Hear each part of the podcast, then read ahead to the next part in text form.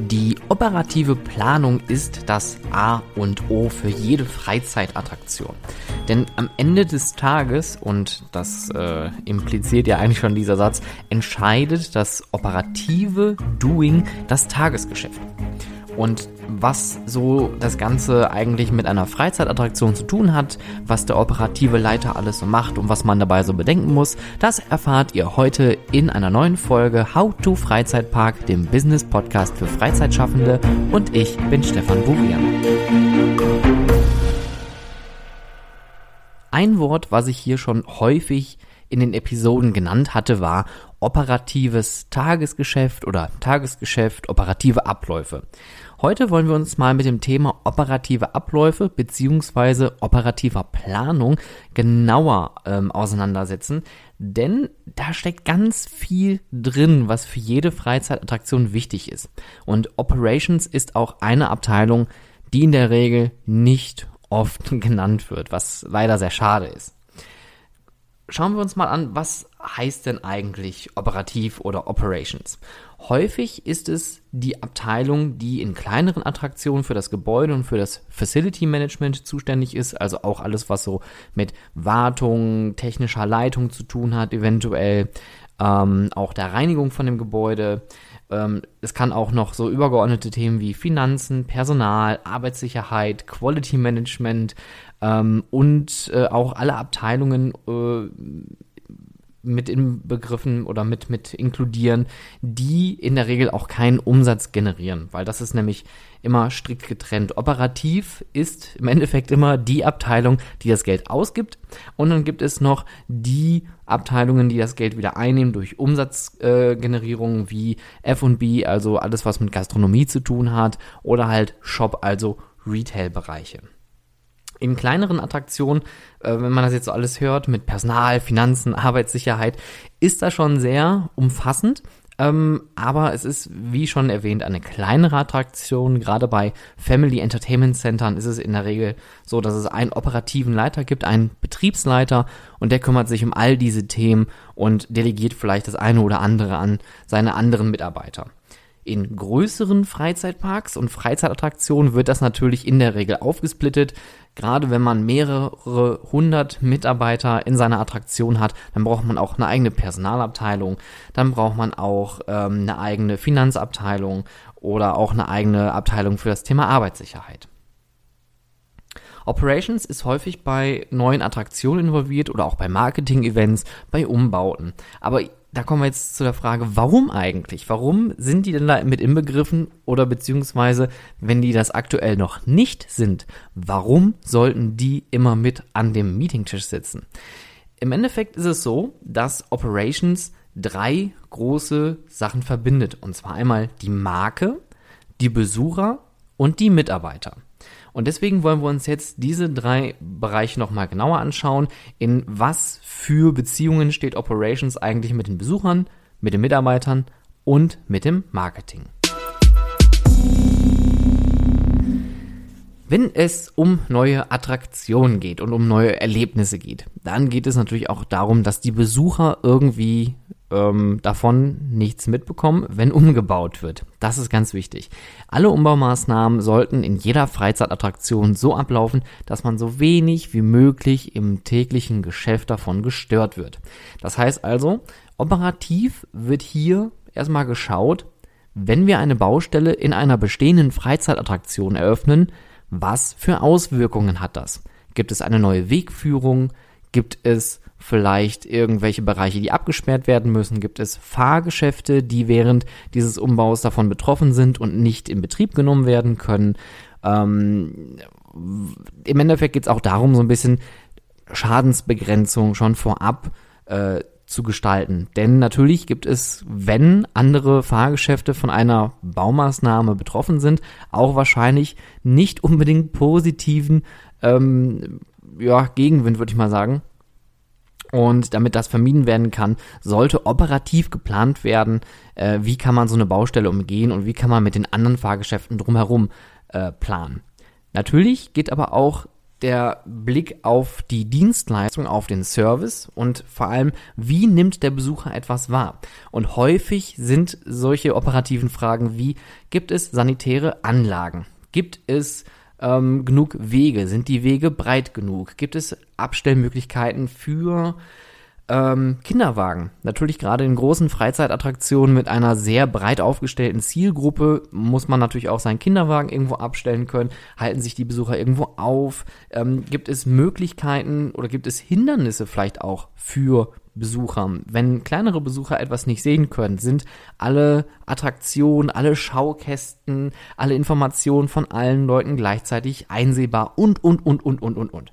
Ähm, ich räume hier gerade ein riesiges Feld auf versuche das aber hier ein bisschen ähm, flacher zu halten. Ich glaube, das wäre auch schon wieder ein Thema für eine eigene Folge.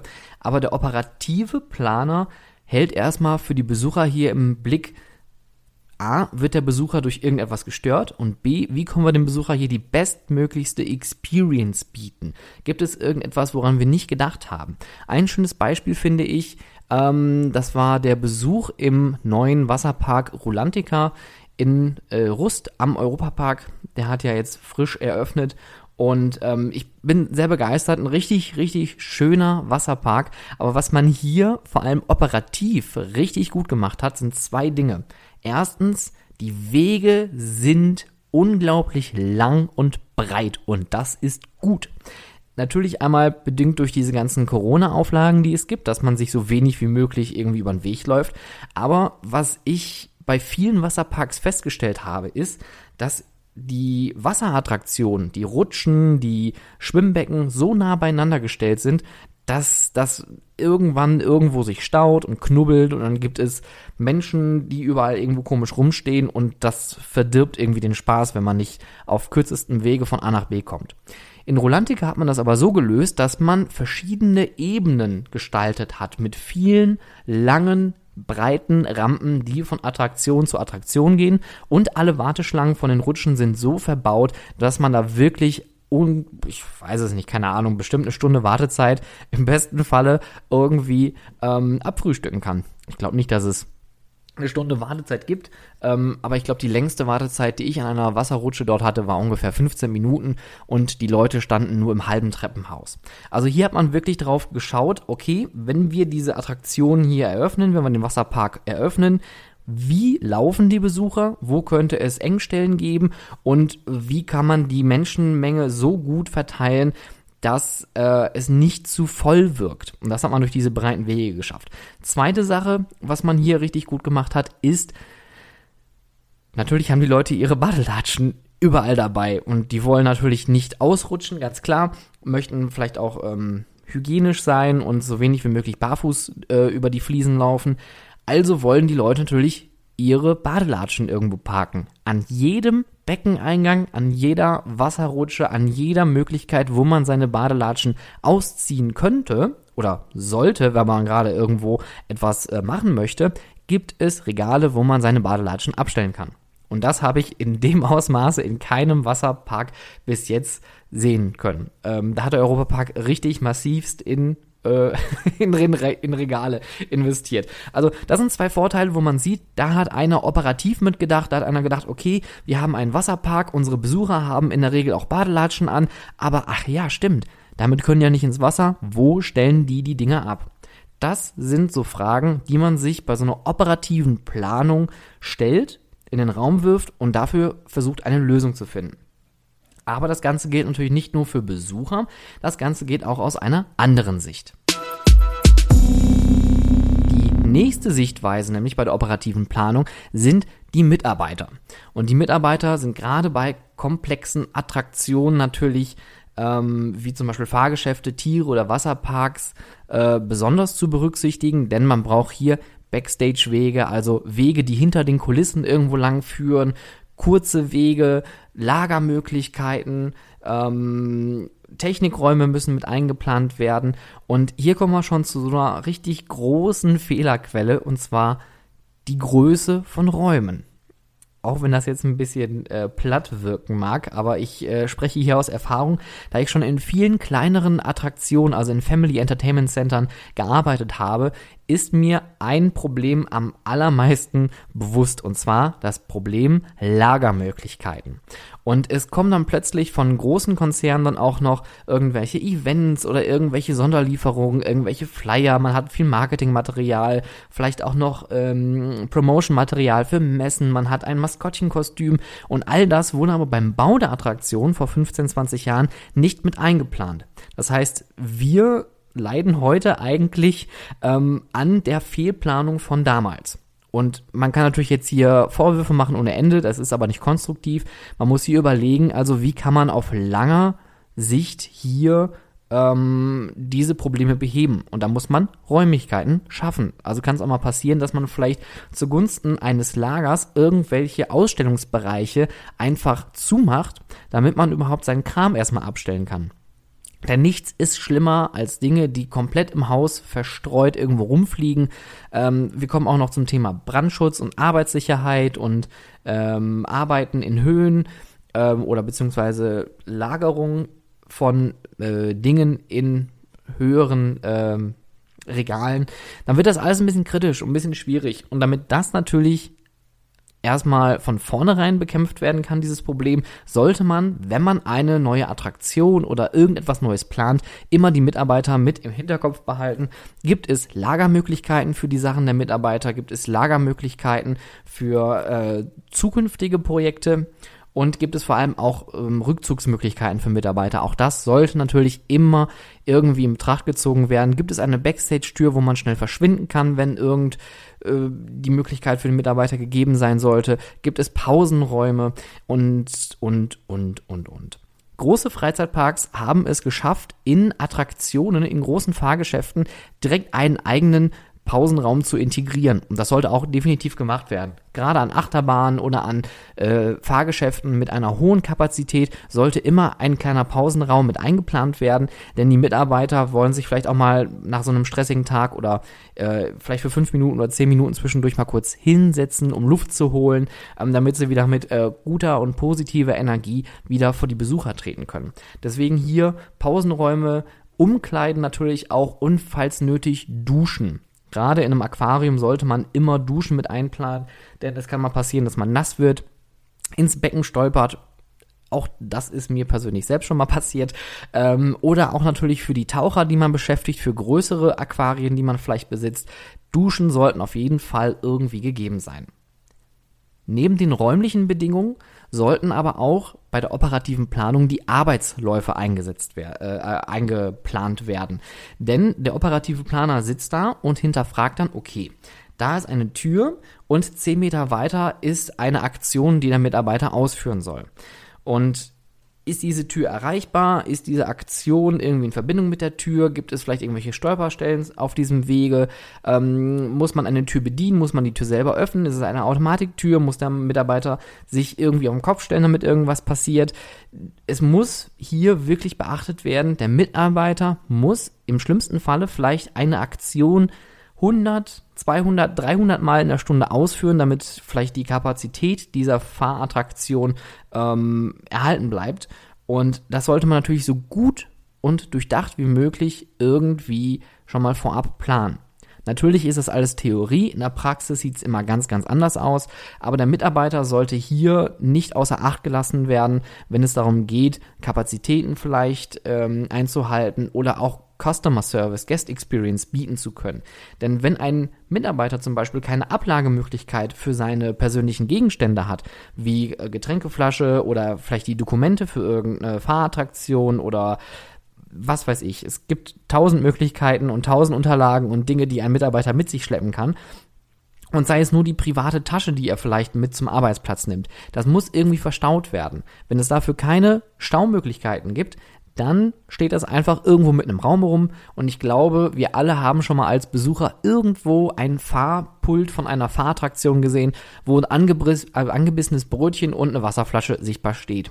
Finde ich persönlich nicht schön, bin ich äh, kein großer Freund von. Das wäre auch das Erste, was ich äh, demjenigen sagen würde, doch bitte mal seine Sachen wegzustellen. Wenn er natürlich aber dann sagt, hm, ich habe hier aber sonst keine Möglichkeiten, wo ich das verstecken könnte, dann nicht das Problem dort an einer anderen Stelle. Und solche Prozesse sollten äh, vorab geplant werden Ähm, solche Möglichkeiten sollten in Betracht gezogen werden. Und wenn man selber als operativer Planer vielleicht da gerade steht und ein Fragezeichen über den Kopf hat, dann sollte man vielleicht auch Mitarbeiter, die man in seiner bestehenden Attraktion hat, mit einbeziehen und die fragen, hey, was braucht ihr eigentlich, damit das so gut und reibungslos wie möglich klappt? Ähm, es gibt ein schönes Beispiel, das sind immer diese, ähm, diese großen, diese, diese Größen, Messer. Man kennt das, diese, diese Latten. Äh, also die gibt's in verschiedenen Formen und Variationen. Im Endeffekt hat man vor jeder Attraktion diese Messlatte. Bis hierhin musst du groß sein, damit du mit dieser Fahrattraktion fahren kannst. Dass das nicht immer gesehen wird, ist selbstverständlich und es kann nochmal passieren, dass kleinere Leute dann plötzlich in der Warteschlange stehen, in der Station und wollen mit einer Achterbahn fahren. Und jetzt wird man hier kreativ und zwar richtig. Es gibt ähm, Freizeitparks, die habe ich schon gesehen, die machen gar nichts. Das ist natürlich richtig kritisch, gerade wenn es hier um das Thema Sicherheit geht. Dann gibt es Freizeitattraktionen, die nehmen einfach einen Besenstiel mit einem Stückchen Tape drumherum in zwei, drei Farben, damit man abschätzen kann, wie groß äh, die Person dort sein muss. Kann man machen, ist eine gute Lösung. Auf keinen Fall bitte falsch verstehen. Ähm, es gibt aber Freizeitparks, die machen das vielleicht auch professioneller. Die haben direkt so einen Stab, den sie mitnehmen können, vielleicht sogar einen Stab, der thematisiert ist zur Fahrattraktion. Ähm, es gibt Markierungen an der Wand, dass man das direkt sehen kann als Mitarbeiter. Oha, der ist vielleicht nicht groß genug ähm, für dieses Fahrgeschäft. Markierungen an den Toren und, und, und. Also hier kann man richtig kreativ werden sollte man auch, damit man den Mitarbeitern die Arbeit abnehmen kann, damit man nicht tausend Dinge irgendwie noch irgendwo hinstellen muss ähm, oder dass der Mitarbeiter vielleicht selber plötzlich irgendwie einen Zollstock aus der Hosentasche zieht und sagt, ja, lass mich mal kurz gucken, wie groß du bist.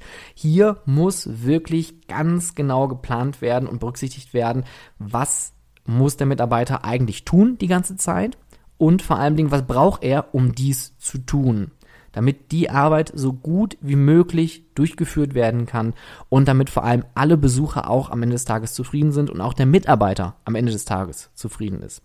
Und eine Kleinigkeit noch, nur mal am Rande erwähnt, das qualitative Minimum muss gefunden werden, wenn es um das Thema Headcount geht. Also wie viele Köpfe benötige ich Minimum, damit diese Fahrattraktion oder dieser Bereich bestmöglich bespielt werden kann, ohne dass die Besucher sich nachher beschweren.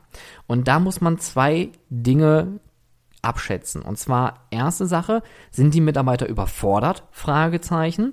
Dann haben wir entweder zu wenig Mitarbeiter an einer Position oder die Arbeitsprozesse sind falsch geplant. Zweite Frage ist, sind die Mitarbeiter unterfordert? Fragezeichen. Dann haben wir eventuell zu viele Mitarbeiter oder vielleicht nicht flexibel genug geplant. Das kann auch passieren.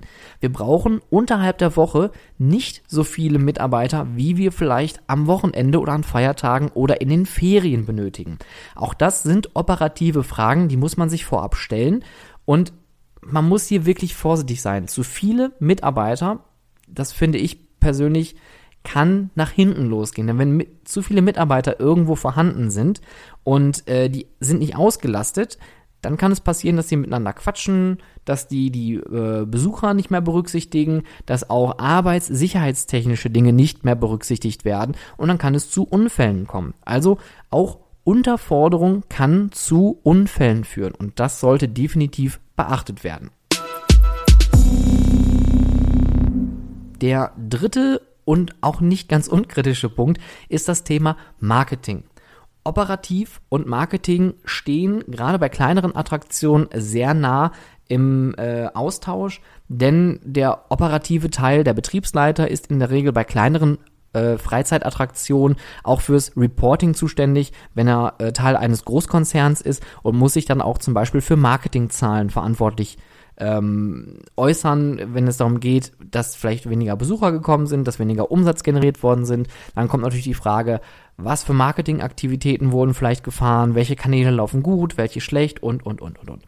Ähm, man unterscheidet im Marketing bei äh, generell allen Attraktionen immer von zweierlei verschiedener Sichten. Einmal das Inhouse-Marketing, also alles, was innerhalb der Freizeitattraktion betrieben wird an Marketingaktivitäten und die sogenannten Out-of-House-Aktivitäten. Das heißt, alles, was man in einer Stadt vielleicht irgendwo an Plakaten sieht, Bus- oder Zugbeklebung, Fernsehwerbung, Radiowerbung etc.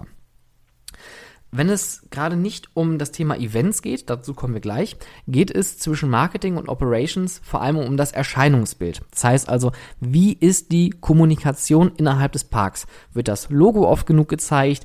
Ist die ähm, Markensprache einheitlich? Also Markensprache heißt, wenn man ein eigenes Vokabular hat. Bei Disney sind es natürlich keine Mitarbeiter, bei Disney sind es Cast-Member, so als Beispiel. Ne? Deswegen werden auch Mitarbeiter nicht immer als Mitarbeiter bezeichnet in Disney-Attraktionen, sondern die nennen sich selber auch äh, gegenseitig Cast-Member.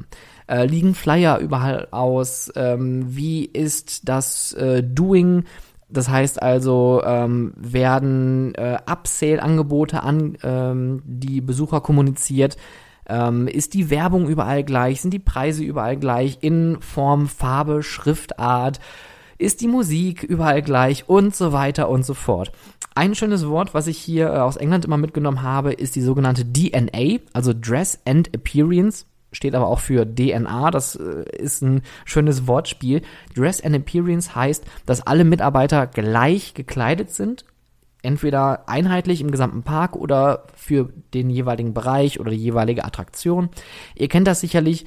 Ähm, große Themenparks legen viel Wert darauf, dass die Mitarbeiter anhand der äh, Kleidung auch zu den Fahrgeschäften zugeordnet werden können.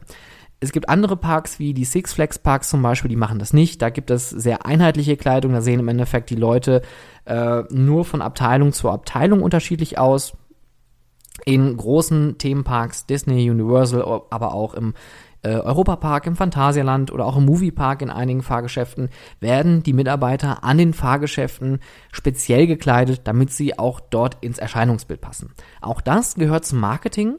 Ähm, denn es geht hier um das Erscheinungsbild. Wie wirkt die Freizeitattraktion auf die Besucher? Events ist ein ganz anderes Thema, gerade wenn es darum geht, eine Neueröffnung zu feiern oder eine Pressekonferenz zu machen. Dann ist Operations wieder direkt aktiv mit an Bord, denn hier geht es darum, ähm, erstmal Bereiche vorzubereiten. Das heißt, wenn eine Pressekonferenz für eine, eine ähm, neue Attraktion zum Beispiel abgehalten werden soll, dann ist Operations auch dafür zuständig, ähm, dass die Bereiche abgesperrt sind, dass alles vorbereitet ist. Also da geht es auch um den operativen Ablauf einer sogenannten Pressekonferenz. Und äh, muss was abgesperrt werden? Muss ich Mitarbeiter abstellen? Muss ich äh, irgendetwas beachten, was auch den Parkbetrieb irgendwie beeinflussen könnte? Es gibt auch noch saisonale Events, kleinere Events oder Kooperationen, zum Beispiel ohne Aufwand. Wenn man eine Kooperation mit einer anderen Marke hat, einer anderen IP, also Intellectual Property, einem ähm, lizenzgeschützten äh, Produkt. Ähm, ein schönes Beispiel ist hier zum äh, ist hier die Zusammenarbeit mit dem Sea Life und den Oktonauten vor einigen Jahren mit Super RTL. Ähm, dort hat man ähm, eine ein Oktonauten-Event auf die Beine gestellt. Da war ich auch sehr stark mit involviert. Ähm, Übrigens, kleiner TV-Tipp, Werbung, Hashtag unbezahlt. Ähm, Oktonauten ist eine sehr, sehr schöne Kindersendung äh, zum Thema Tiere unter Wasser. Ähm, dort werden die Tiere tatsächlich sehr akkurat auch ähm, wissenschaftlich dargestellt. Dass die reden können in den Zeichentrickserien ist natürlich äh, jetzt mal außen vor gestellt. Und ähm, hier haben wir natürlich äh, als Betreiber ähm, bei diesem Oktonauten-Event Auflagen bekommen, wie wir uns verhalten müssen, wie wir ähm, sprechen müssen. Das heißt also, wie die Oktonauten kommuniziert werden sollen. Und wir haben dann im Austausch dafür haben wir bei uns im Sea Life die Oktonauten-Maskottchen auftreten lassen. Wir haben eine Schnitzeljagd innerhalb der Ausstellung gehabt und das muss natürlich auch operativ irgendwie gemanagt werden. Sind alle Schnitzeljagd-Elemente an Ort und Stelle? Gibt es genug Schnitzeljagd-Pläne für die Kinder? Müssen sie nachbestellt werden? Was kriegen die Kinder vielleicht zum Schluss? Ähm, wann müssen die Maskottchen auftreten, wie viele Mitarbeiter brauche ich dafür, wo treten die Maskottchen überhaupt auf. Da kommen wir auch wieder zur großen Frage, wie ist das eigentlich mit dem Platz innerhalb der Attraktion? Und dann sieht man schon, für so eine kleine Zusammenarbeit entstehen plötzlich hunderte von Fragen, die irgendwie ähm, aufplöppen und die auch gelöst werden und beantwortet werden müssen, damit dieses Event am Ende des Tages funktioniert. Größere Events, die auch Besucher und Umsatz generieren sollen, die sind natürlich nochmal eine Spur härter. Gerade das Thema Halloween ist hier natürlich äh, erwähnenswert. Der Moviepark hat das ja wirklich sehr schön unter Beweis gestellt, wie groß man solch ein Event aufziehen kann und vor allen Dingen, wie viel Planung dafür nötig ist. In Endeffekt, während jetzt das Halloween Horror Festival im Moviepark gerade eben äh, in den Startlöchern steht, wird das kommende Jahr schon geplant. Denn bis dahin muss alles stehen. Und auch da sind wieder operative Fragen, ähm, die mit dem Marketing auch aufgeworfen werden müssen. Wann findet es statt? Welche Uhrzeiten gibt es? Ähm, gut, dieses Jahr ist natürlich jetzt besonders noch durch die Corona-Pandemie, aber ähm, welche Maßnahmen müssen zum Beispiel während der Öffnungszeiten berücksichtigt werden. Ähm, wie wird das Ganze beworben? Machen wir ein Casting innerhalb des Parks, außerhalb des Parks und, und, und, und, und. Oh, ich habe ganz schön oft und, und, und gesagt.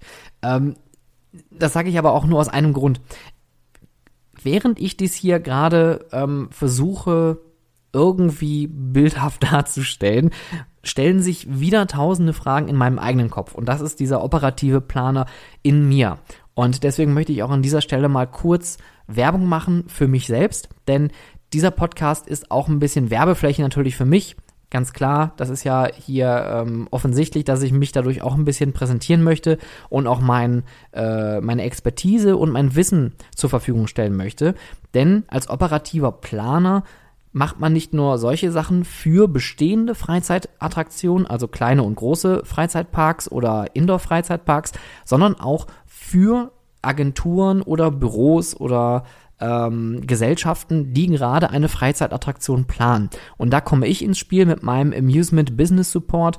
Ich bin selbstständig als Unternehmensberater und Berater für Freizeitattraktionen. Das heißt, wenn eine Gesellschaft dort jetzt steht und sagt, okay, ich würde jetzt gerne eine Freizeitattraktion planen, eine Indoor-Freizeitattraktion mit keine Ahnung, Schwarzlicht-Minigolf und das Ganze soll am besten noch äh, täglich geöffnet sein. Was muss ich dabei berücksichtigen? Dann kann ein operativer Planer hier mit einbezogen werden und kann diese drei großen Aspekte zusammen mit dieser Gesellschaft besprechen. Wie sind die Besucher involviert? Wie sind die Mitarbeiter involviert? Und wie ist das Marketing involviert? Und da ist es natürlich auch wichtig, und deswegen äh, möchte ich mich hier selber nochmal kurz auf den Thron setzen, ähm, dass man die Arbeitserfahrung aus seinen vorherigen Jobs auch irgendwie mit einfließen lässt. Denn wenn man in kleinen und großen Freizeitparks schon mal gearbeitet hat, erlebt man viel und sieht, was hat man richtig gemacht, Best Practices, die kann man immer mitnehmen und die sollte man auch immer mitnehmen und man sollte auch hier nicht schüchtern sein und auch ähm, die Quelle nennen. Weil Freizeit und Tourismus, man hört das immer, dass die alle in Konkurrenz stehen. Ja, wir sind alle miteinander Mitwettbewerber, aber wir sind nie direkte Konkurrenz. Denn gerade wenn es ums Thema Lieferanten geht oder um Third Party, also Drittfirmen, die mit uns zusammenarbeiten, ähm, da arbeiten wir natürlich alle zusammen aus unserer Erfahrung heraus und tauschen diese Erfahrung auch aus. Deswegen, ja, Fantasia und Europapark zum Beispiel, natürlich sind das zwei große konkurrierende Freizeitparks, aber natürlich tauscht man sich auch hier aus mit Erfahrungswerten, äh, auch wenn es um das Betreiben oder um das Neueröffnen von irgendwelchen Fahrgeschäften geht. Deswegen die 15-jährige oder über 15-jährige Erfahrung, die ich mittlerweile habe aus verschiedensten Freizeitattraktionen weltweit, ähm, ist hier ein großes Plus, wenn es darum geht, neue Attraktionen äh, zu eröffnen, neue Freizeitattraktionen erstehen zu lassen und vor allem auch darüber zu diskutieren, Besucher, Mitarbeiter, Marketing, was muss ich hier berücksichtigen, was können für eventuelle Kosten aufkommen und vor allem Dingen, wie schaffe ich es mit diesen drei großen ähm, Themenpunkten ein unvergessliches Erlebnis zu schaffen. Denn das ist im Endeffekt ja das, worauf wir alle gemeinsam in dieser Branche arbeiten, dass die Besucher unsere Freizeitattraktion verlassen und sagen, wow, das war die beste Experience, die ich jemals hatte. Und Dementsprechend, wenn ihr da draußen seid und ihr habt Fragen zum Thema Besucher, Mitarbeiter und Marketing bei der operativen Planung, dann kontaktiert mich gerne contact at stefanburian.com oder ihr könnt mich gerne auch auf Instagram folgen, ähm, mir auf Instagram folgen, so wäre das. Äh, auf Deutsch richtig, at howtofreizeitpark. Ihr könnt mich auch auf LinkedIn finden, auf Facebook, mittlerweile auch auf Twitter, at howtofreizeit. Und ich würde mich auch generell freuen, wenn es wieder Feedback gibt zu den Folgen, zum Podcast und zu meiner Person. Vielen Dank fürs Zuhören und bis bald.